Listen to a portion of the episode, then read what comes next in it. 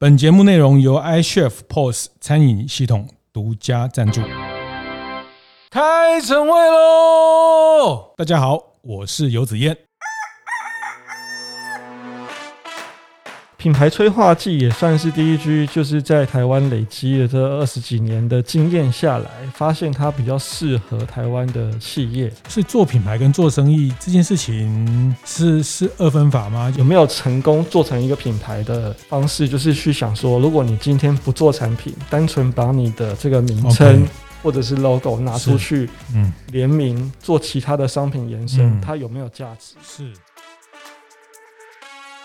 观念对了，店就赚了。欢迎收听大店长晨会。那每个礼拜一、礼拜四，我们早上八点，透过 p a c k a g e 的方式跟大家啊做服务业知识、服务业趋势的交流。那这两周哈，这两周很特别，我们跟呃精品品牌协会有共同合作了一系列的。呃，品牌建立的这个呃分享，那邀请了国内四家非常顶尖的品牌顾问公司来跟大家讨论，呃，疫情之后后疫情的这个阶段，呃，如何去重建品牌，如何去呃建立品牌价值的这些重要的方法跟观点。哈，那我想这个也是大家呃，我觉得这个时代这个供过于求，所有的商品供过于求啊，那线上线下 OMO，呃，其实你不去。搜寻品牌，品牌都会没事都会跳出来骚扰你，或者是跳出来接触你。那在这么大量海量的讯息来的时候，作为一个经营者，你作为一个开店者，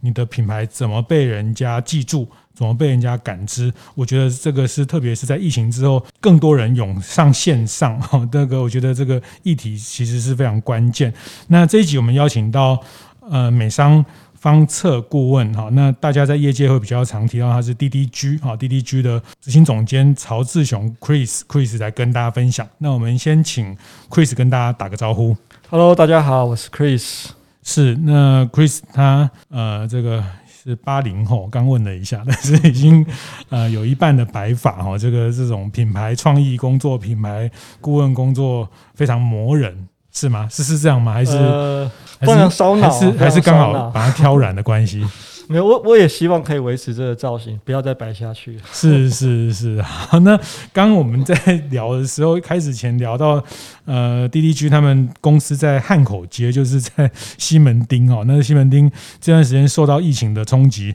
很多老店在像永康街、西门町这种本来就是观光客。很大量的地方，呃，突然变得相当的清幽哈，就是那呃，我们刚聊到像阿中面线啊，像那个鸭肉扁。啊、哦，是那他们大概都，呃，没有观光客，大概就变成是是相对比较辛苦的一个非常辛苦的状态。那其实这个从这边讲起，就是说，呃，包括大家在经营一样，就是说服务业这个在在这个疫情的过程，其实呃很多品牌它可能在这个过程就会被淘汰、被洗出去，但是同时其实也是很多新品牌在这个时候可以有的一个一个呃怎么讲，就是说。这个一个新的缝隙会出现哦，就是我们前几集有讲了一句话，就是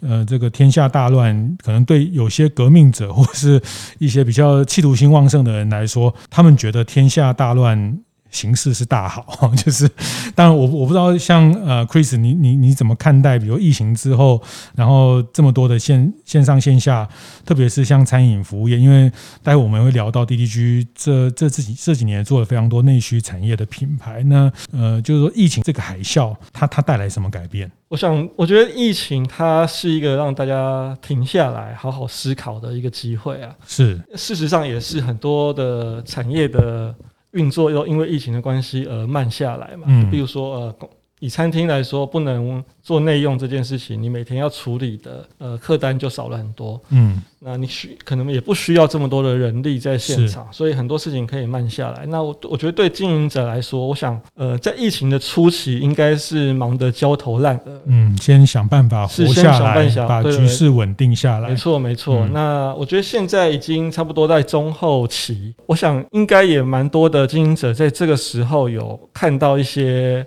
事情必须改变的状态，譬如说数位工具或者是数位化这件事情，应该是一个呃不可避免、一定会发生的，然后也必须去面对的。我觉得数位这个呃题目很有趣，因为它其实在这几年很热，就是大家在讲数位转型，或者是很多数位行销的呃工具。那它毕竟其实就是一个，我觉得它是一种工具，或者是一个思维的方式。是对。那对这些，我觉得对餐厅的经营者来说。呃，在这个疫情后疫情的这个时代，或者是疫情慢慢趋缓的呃这个当下，除了去赶快去学习，或者最好是本来已经有准备超前部署，那当然在疫情的状况可以更好的一个练兵的机会。那如果还没有的，在这个时候，其实除了去做这些新的工具的学习认识之外，我觉得也是可以去停下来想一下，说自己的一个呃品牌或者自己的一个事业，嗯，它。呃，有没有一些价值或者是呃理念，它是超越它的产品的？是。那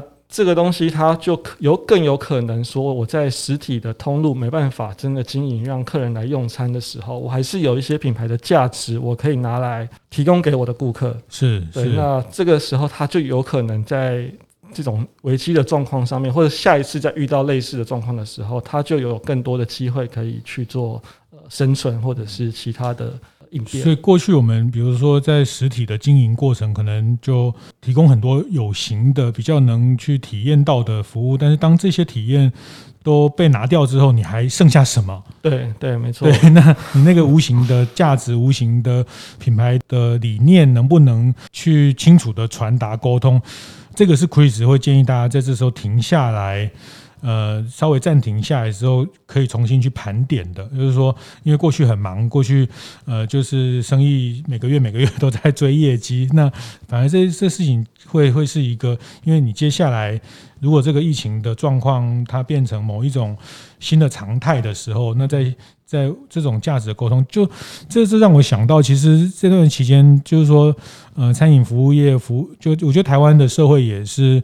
呃，也是一个很良善，然后大家很很急公好义，所以我们看到很多品牌在这段时间，呃，也会去送餐到医护哦，就是呃，除了他，大家我觉得他这个真的很难得，呃，除了自己活下来照顾员工，他还希望可以。一起解决社会的目前面临的一些问题，那呃，比如医护的，因为他们呃必须要加班，必须要呃处理大家很多大量的医疗的需求，那或者是呃前阵子也有企业发起去捐赠这平板平板电脑给一些经济弱势的小朋友，因为。要在家学习哈，那我觉得这个这些都是，这是您提到的一些无形价值的一些沟通吗？是，的确是，就是你做一些这样子的事情，我相信它的确在无形之中会让消费者对你的品牌更加的认同。嗯，那我这边也会，因为我其实品牌要做这样的事情，我觉得最难的是难在说我的品牌做跟别人的品牌做有什么不一样？对，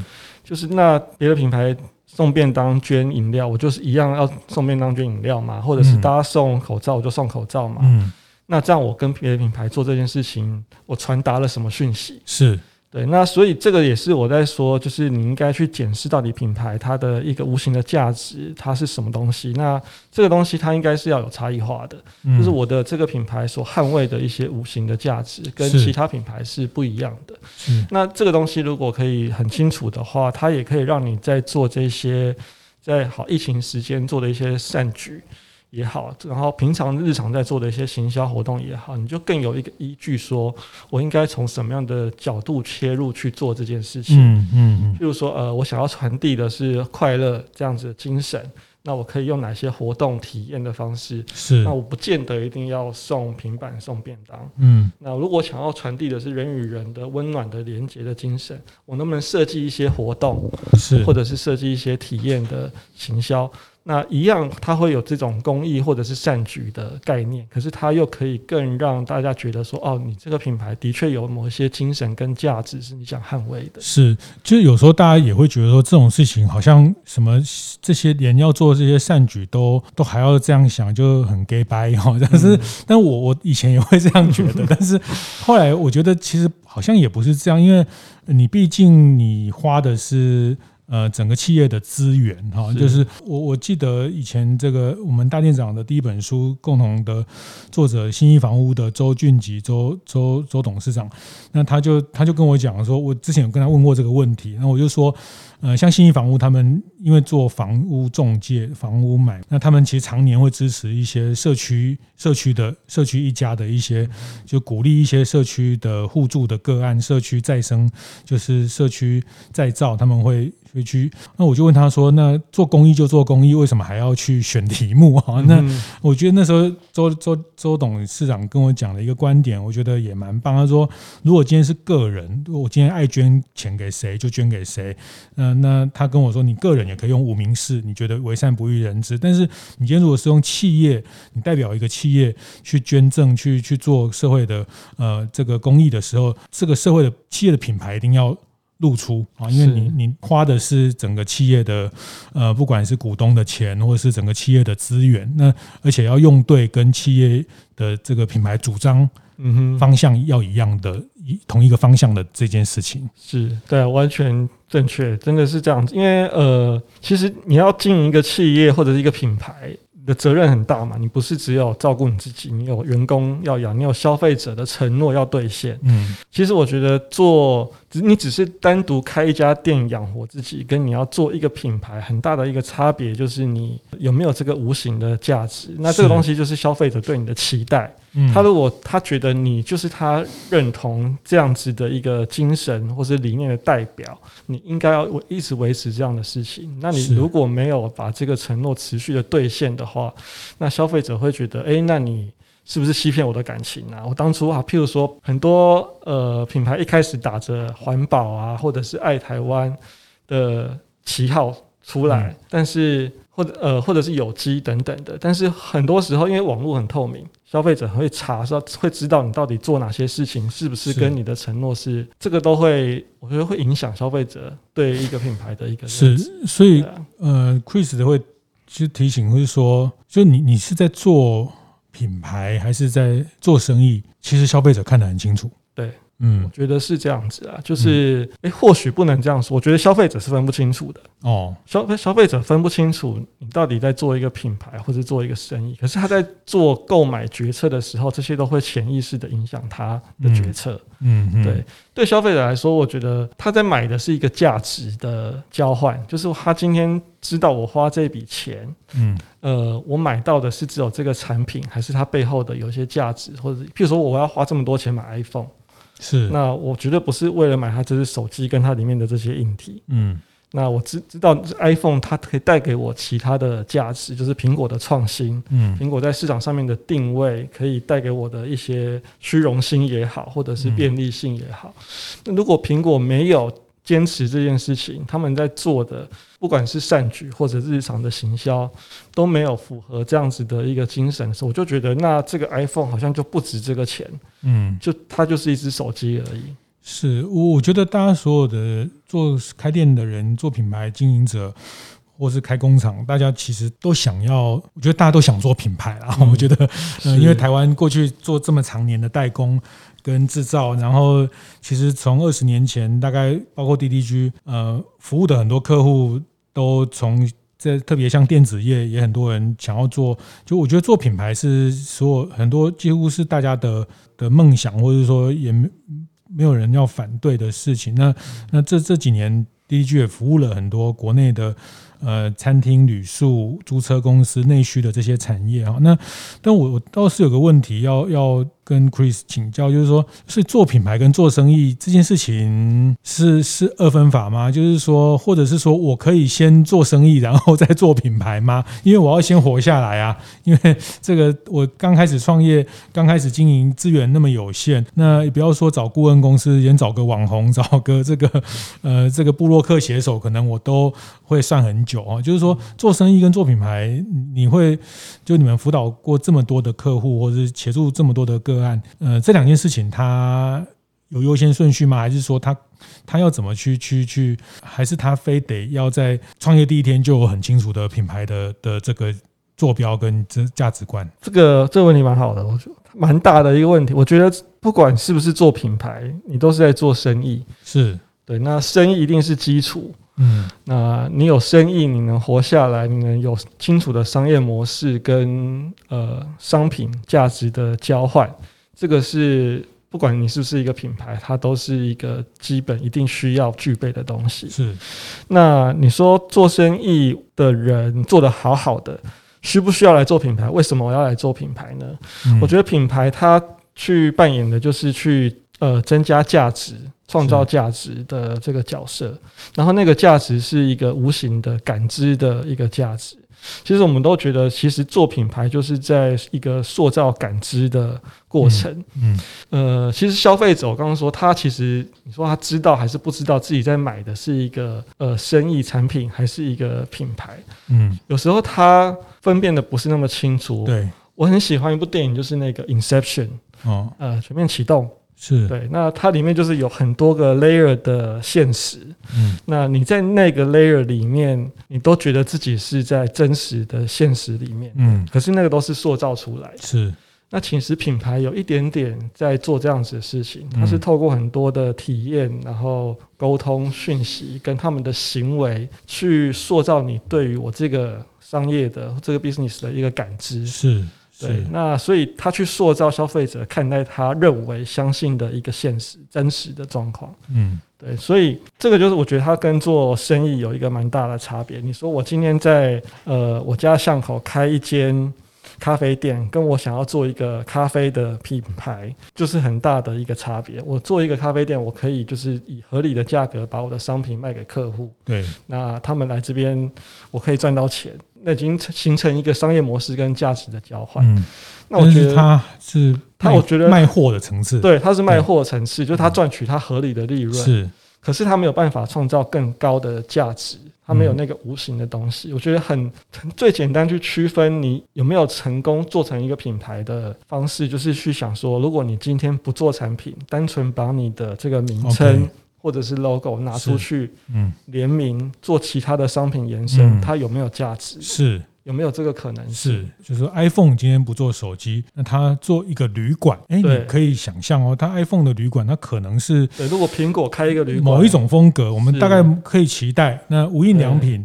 它如果去开一个饭店，或是开一个这个 Inn 啊，开一个这个呃简单的这个行旅，因为，我们可以猜想无印良品可能是。但是如果今天是呃 ASUS 啊，这不行，我们不能这样讲，我们自己国内品牌，就是说，我就是说，今天假设是 哎我们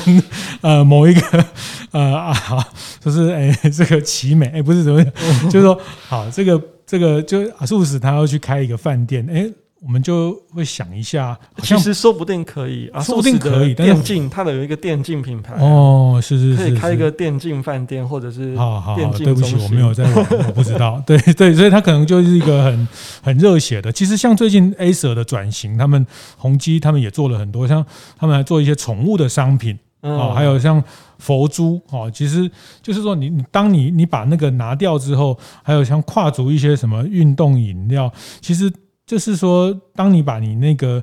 产品去去用别的东西去表达它，那那个就是它验证的是说它那个无形的那个部分，嗯，是。就是你代表的，好，刚刚讲到，其实举的那些例子，我觉得蛮好，就是 MUJI 啊，或者是 Apple，就是它这些品牌，我觉得大家可以很快理解，它它已经代表了某一种某一群人的生活态度，嗯，或是某一种生活风格，是对。那你就可以把产品拿掉的时候，它比如说 MUJI，它可以转换成餐厅，它它的家具那些东西可以转换成某一种饮食的习惯，或者是生活的态度，饮食的主张，对对。那那它就是已经有一个无形的。主张跟一个品牌存在了，是，所以，所以如果我现在还是做生意，我还是 先存活。嗯也也不用觉得抱歉，对不对？因为就是你、哦、当然不用啊，你，你有一点，就是这个也是个过程。你你累积，呃，你活下来之后，你有一个团队之后，再去，就是其实大部分台湾的中小型的企业也是走过这个过程。是，呃，就是你都不都不晚，都不晚。我觉得，呃，任何应该不不是说任何阶段了，就是。它也是不同的路径的选择。当然，如果你的经验很丰富，资源也够，嗯，你从创业第一天就说我要来做品牌，可不可以？当然可以。是，但是我觉得台湾的中小企业也蛮多是从生意开始做，OK，做大之后觉得我应该要把它变成品牌化的经营。那不管你是做生意要来。变品牌，或者是你创业第一天来做品牌，我觉得就是那个你的 mindset 不一样，嗯嗯，嗯你就要从这个做生意卖货的思维模式转成做品牌的思维模式。是，是，我觉得这个无形价值的交换，就这一段，我觉得前面的这第一段，谢谢 Chris。提醒这件事情哦，因为电商之后、线上之后、数位之后，人们理解你的方式可能没有办法在实体的接触的时候，实体不等于全部的时候，那那些无形的价值，呃，可能会是更重要去表达，那就是大家呃一直在讲品牌建立的部分哦。那我我我一直。滴滴具有一个很厉害的工具叫品牌催化剂哦，那我觉得这个也 请 Chris 特别分享，就是说，呃，做品牌的呃方法非常多哈。我常讲就是你去去成品看那个品牌行销，它就就两三个柜哈，就是每一家都有每一家的说法哈。那那我觉得每个顾问公司有他的他们自己的一套方法论。那我觉得 DDG 有一套叫。呃，品牌催化剂哦，那待会也可以请 Chris 聊聊，因为这一段呃，他们也得到他们的呃内部的同意，就是跟大家分享他们这这段时间前段时间服务了像路易莎、真主丹哈，或者是呃自行车品牌的 Live 这个捷安特的另外一个女性品牌，那你们也是用了这个工具来来协助他们做品牌的再再出发的这一个部分，所以这个品牌催化剂是 DDG 蛮独门的一个。个个方式，可不可以跟大家分享一下这个概念大概是什么？节目进行到这里，我们稍微休息一下，继续跟大家分享我们节目合作伙伴 iCHEF 的讯息。今天要分享的是 iCHEF 之前在七月公布，也就是行政院的云市级方案，现在政府的补助再加码喽，只要符合政府相关的资格，就可以使用 iCHEF 提供的这次的特别方案，政府最高补助的费用到八十趴。对于 iCHEF 产品有兴趣的大店长们，一定要把握这次波机会。欢迎上 iCHEF 的粉丝专业，了解更多资讯哦。这个品牌催化剂是 DDG 蛮独门的一个一个方式，可不可以跟大家分享一下这个概念大概是什么？好，没有问题。我觉得品牌催化剂也算是 DDG，就是在台湾累积了这二十几年的经验下来，发现它比较适合台湾的企业哦，来经营品牌的一个工具。嗯，为什么会这么说呢？因为其实大家。坊间或者是书上、网络上都查得到很多品牌相关的 term 嘛，什么、呃、理念啊、愿景啊、核心价值啊、价、嗯、值主张啊，很多很多的东西，看得真的会眼花缭乱。就是这么多东西，那我到底它每个工具对我的企业、对我的品牌来说，到底它代表什么功能，或者是我应该怎么用它？嗯、那我觉得品品牌催化剂，它是用很简单的方法去让一个企业在经营品牌的路上有一个很清楚的原力、动力、驱动力，然后他知道要做这件事情，我一直把这件事情做好，我的品牌就可以更接近我想要它成为的样子。嗯，那个我们会称它，我就是它的品牌催化剂，就它是创造一个化学变化哦的一个效果。好，那这个东西怎么来呢？它其实说穿了，它好像也没有什么，它它就是应该要从这个企业的内部出发，就是你到底本身的一些价值或者是信仰，跟你的呃消费者。这两个区块中间有没有一个交交集处？那个交集处应该就会是那个催化剂呃存在的地方。那而且这个催化剂，我们觉得它应该是一个可持续的动作哦，它不应该是一个空话或者是一个理念，是就是一句一个很抽象的概念讲了就没了。它应该是一个动作，所以这个团队这个。呃，品牌的经营者可以在每天的工作中做形象、做行销、做广告，或者做产品，都可以从这个角度去出发。嗯嗯嗯，它是一个动词的概念。对，它是一个动词的概念。是，对我举例来说的话，譬如说，哎、欸，你刚提到那个捷安特的另外一个女性自行车品牌，它是 Leaf，Leaf 其实就是捷安特内部在很早些年，他们就看到一个机会，就是哎、欸，怎么世界上没有为女性专门打造的自行车？是。产品或者是品牌，嗯，那很多的国际的自行车品牌都会以男生为主，广告形象都是男生，然后可能最呃就是在当时出了一些女性的脚踏车，但仅此而已。但是女生不会觉得这个品牌是呃为他而为他而做成，对，没错。所以捷安特当时有这样的想法，那他们自己试做了几年。然后有遇到了一些挑战。那个挑战呃不同的层面，可能是譬如说日本的市场的女性、台湾市场女性、中国、欧美的女性对自行车运动都不了解。对。那另外一个我觉得更大的挑战是，你想象十年或者二十年前你去脚踏车店，就是很像。我都把你点那种欧趣啊，很多机油啊，然后换链条啊，脏脏的，那是男生觉得很酷、工业风的一个地方。可是女生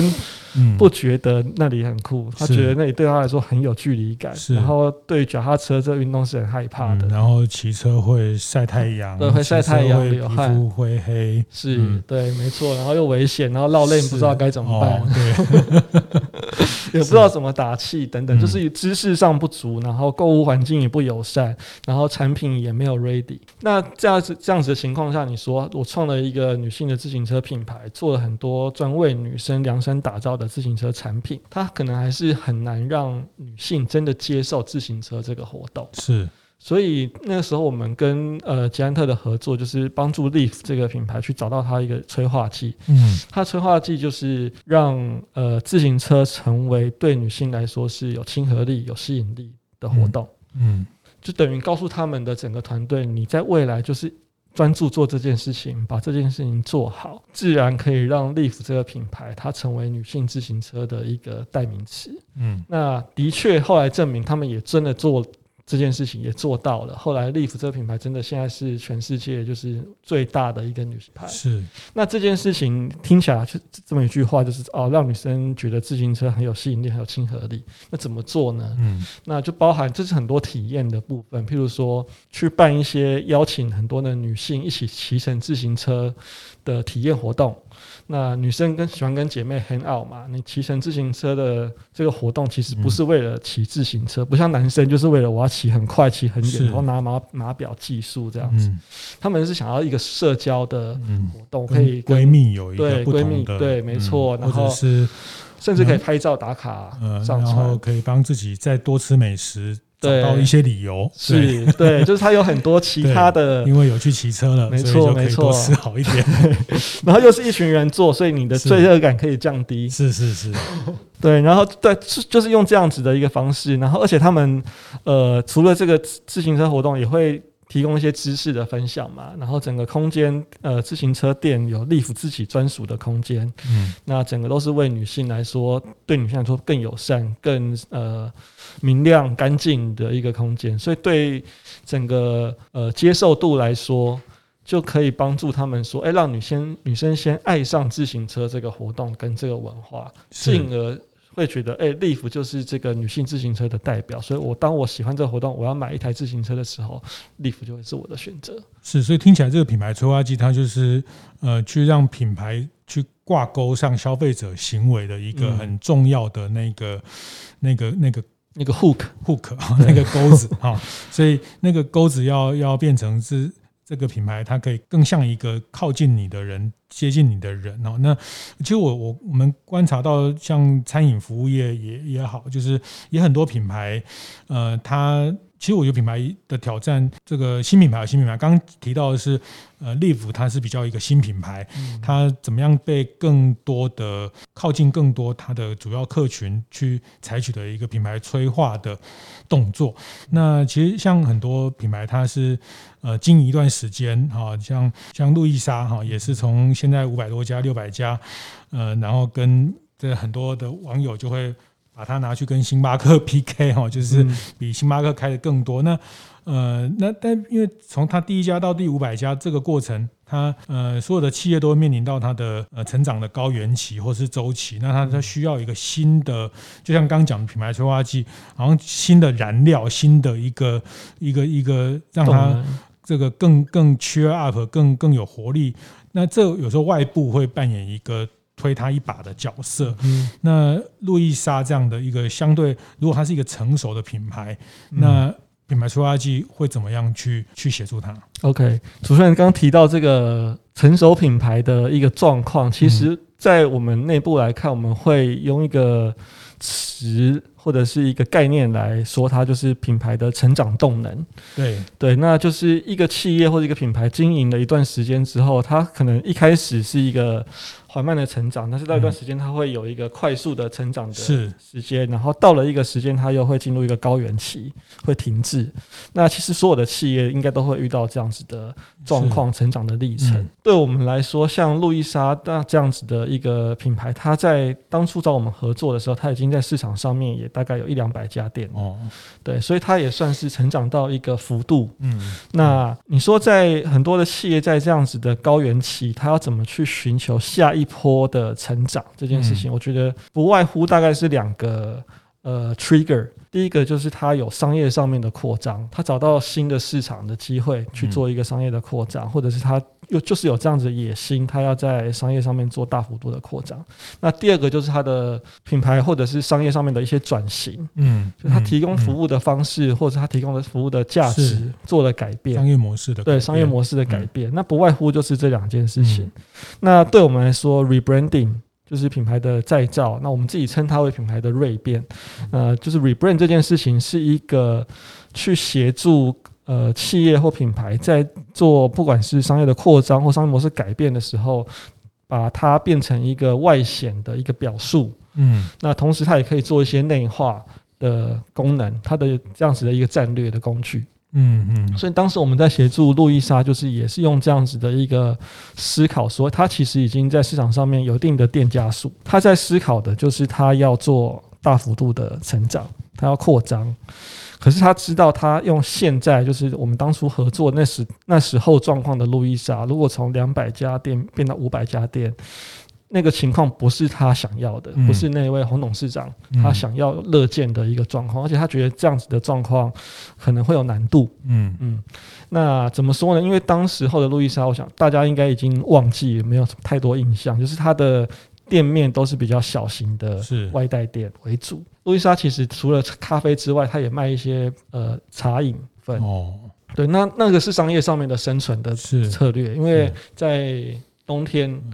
大家不想喝热咖啡，呃，大大家想喝热咖啡，可是，在夏天的时候，大家会想要喝冰茶，嗯，所以这样子的一个商品组合，让他们在当时的生意状况可以做得不错，就是他夏天可以靠茶来做，就是用我们刚刚一开始讲，他可能做生意的比例高一些，对，没错，没错，是。对，那还是在做生意的这个这个这个比例跟阶段，对，所以大家会对他的形象很混淆，就是路易莎到底他在卖茶还是卖咖啡，然后。整体的形象的感觉，它也就不是一个很清楚的咖啡店，或者是你不会觉得他在这边喝到的咖啡是很棒的咖啡。嗯，那这个当然跟创办人自己的野心，或者是他对于这个企业品牌的一些理念也有关系。因为黄董事长他是一个对于咖啡非常有热情的人，他本身就是可以说就是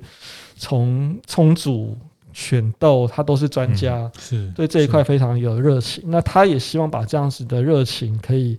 投注在他路易莎这个品牌跟消费者的感受上面。所以他对于消费者没办法感受路易莎的咖啡是好咖啡这件事情，也觉得很苦恼、嗯。对，而且还有特特别是透过加盟的模式，对其实台湾很多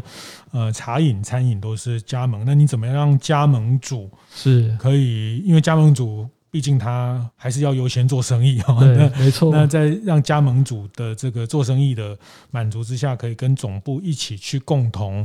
往品牌的路上走，这个也是一个当时的很大的痛点。对对，没错。所以当时其实我们就是透过这个 rebranding 的机会，那也他也我们也协助，就是呃黄董事长或者路易莎这个品牌去重新聚焦。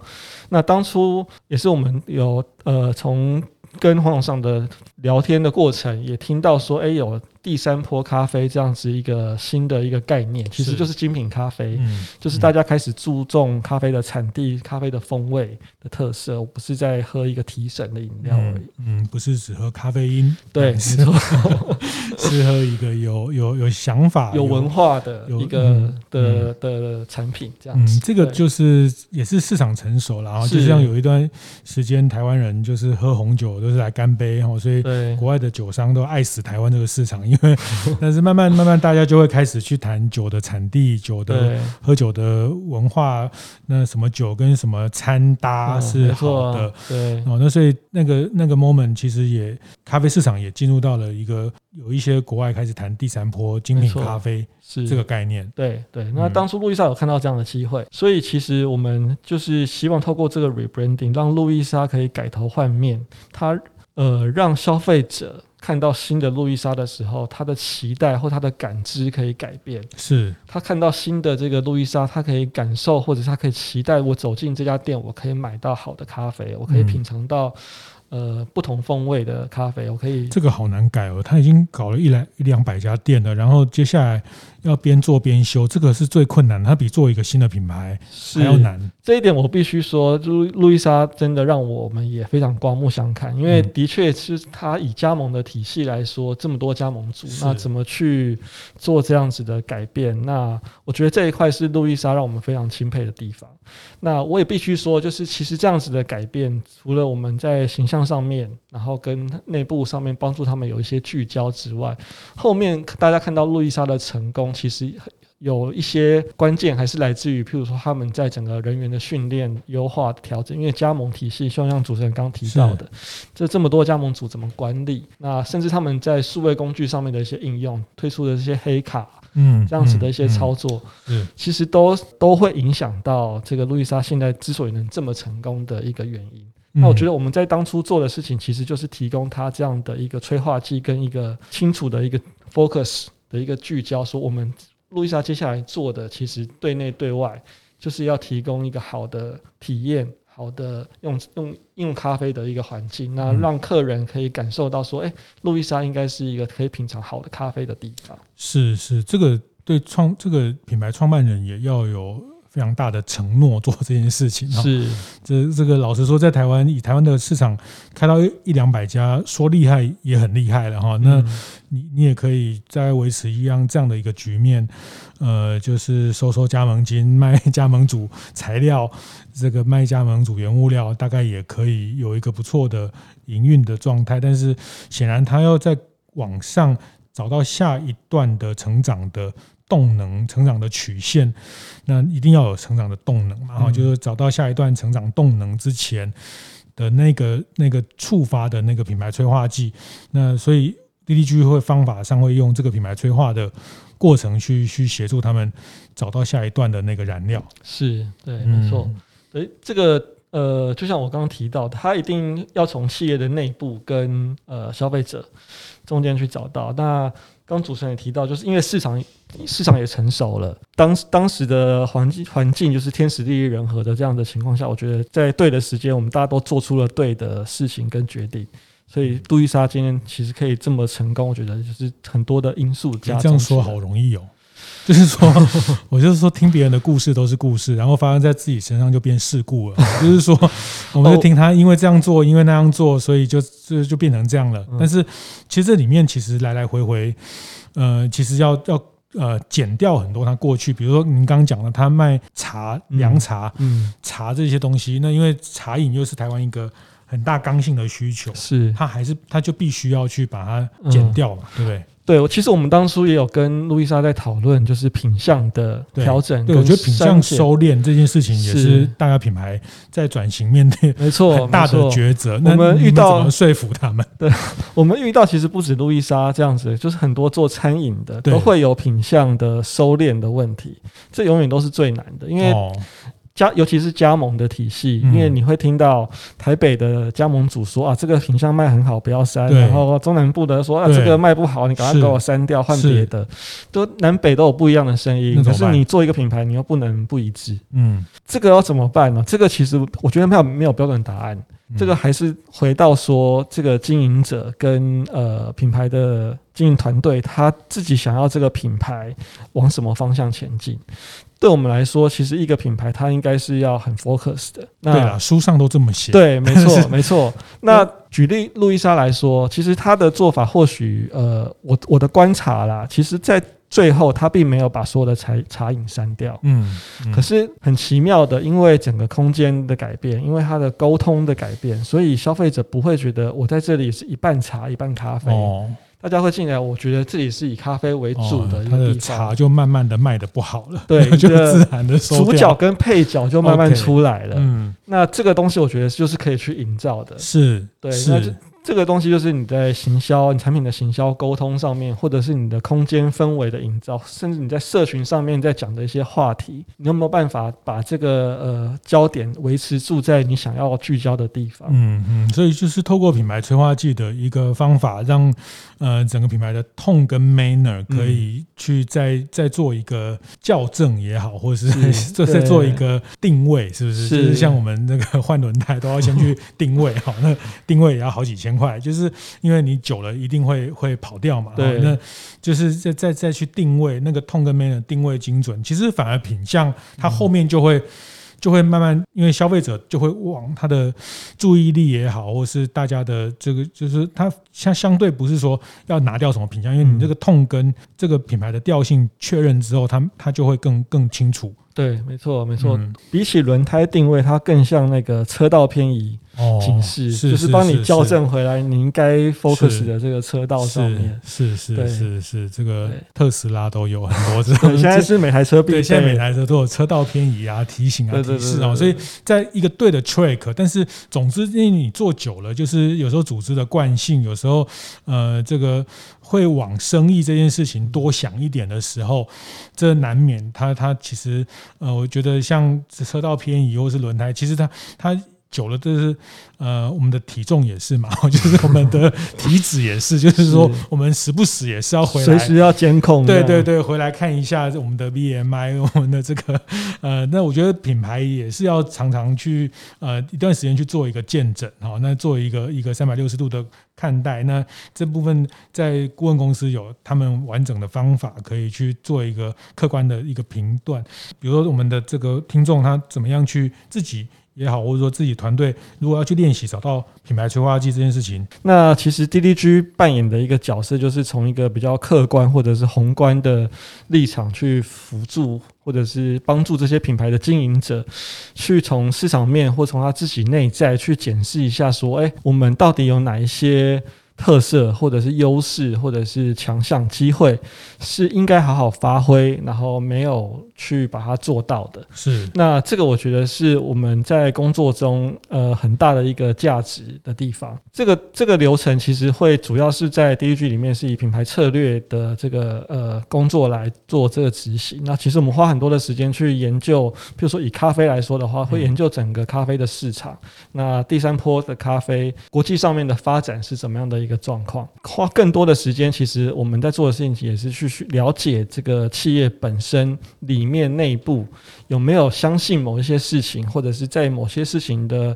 行为动作相呃准则上面有一些坚持？对，那些坚持或是他们相信的一些事情，其实就是常常会是这个催化剂的一个来源，只是他们不知道。哦，对，所以我们其实花很多时间去听他们、研究他们，然后去了解他们在日常工作中的一些。呃，做法透过这样子的一个比较深入的研究，我们就有办法去收敛，或者是去过滤掉他们讲的很多的事情，然后找到一个他们相信的价值，然后也同时也是在这个市场上面有机会点可以发光发热的点。那我们就会把这东西把它拿来作为它的品牌催化剂，是去鼓励它未来可以往这样子的一个方向持续的去坚持。是，所以这个东西它可能本来自己就有。对，其实其实 DDG 有一个我们的 slogan 叫做 Unveil Greatness，就是发现不凡。哦、那我们的说法其实就是，我们相信每一个人或者是每一个品牌，它都有一个不凡的地方。嗯，那很多时候是你不知道，对或是没有被发掘出来，都觉得也没什么啊。对我们平常都这样啊。对，对就是台湾人尤尤其特别谦虚。是是，对因为我觉得我们就是那些外国人说你们的真奶珍珠奶茶很特别，对。然 后我们每天在这里就觉得也还好啊，有也没有很厉害。对，所以发现不凡这个是你们会协助。大家品牌是对，所以我们觉得，我觉得我们的工作其实就是在帮助这些企业有企图心的企业去发现他们呃已经存在但却自己没有发现不凡的一个地方，那把它用品牌的方式让它发扬光大。就听起来这个也有点像这个。心理治疗的味道，就是说，我们协助他去洞察自己，然后去认识自己。但当然，这个更多的呃科学的方法，比如说你去他自己怎么看自己，其实客户怎么，他的供应商怎么看他，是他的消费者怎么看他，有时候他跟自己。看自己品牌又不完全一样，对，那那他平常没有这样的工具或是这样的呃这个流程可以去去感知到这件事情。那作为呃顾问公司也好，或者是外部的角色，会协助他们去把这些事情统整起来。好，谢谢谢谢 DDG Chris 今天在我们这个呃跟精品品牌协会合作的系列里面跟大家特别分享。品牌催化剂的这个工具啊，那呃非常开心，这个接下来还有一集会还有一集再继续跟大家分享我们这一段的这个系列的品牌，谢谢，Chris，谢谢，谢谢。会后记得在 Apple Podcast 订阅、评分、留言，有任何想在晨会上讨论的议题，也欢迎提出。大店长晨会，拜拜。